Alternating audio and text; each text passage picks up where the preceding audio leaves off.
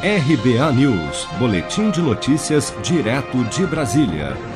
A Caixa Econômica Federal deposita nesta quarta-feira, 2 de setembro, o auxílio emergencial de 600 reais para 3,6 milhões de usuários nascidos em fevereiro. Esse grupo faz parte do ciclo 2, com beneficiários que recebem da primeira à quinta parcela, conforme a data que entraram no programa, além dos nascidos em fevereiro do novo grupo liberado na semana passada.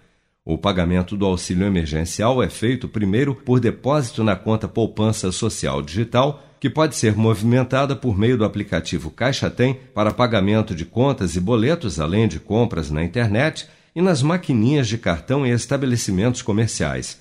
Os saques em dinheiro do auxílio emergencial no ciclo 2 serão liberados a partir da segunda quinzena de setembro, de acordo com o mês de nascimento do beneficiário, como explica o presidente da Caixa, Pedro Guimarães. O saque em dinheiro também segue um cronograma de acordo com o mês de nascimento, começando no dia 19 de setembro para os nascidos em janeiro e, de novo, é, a cada semana, normalmente, mas dois aniversários, dois meses de aniversários são liberados para o saque.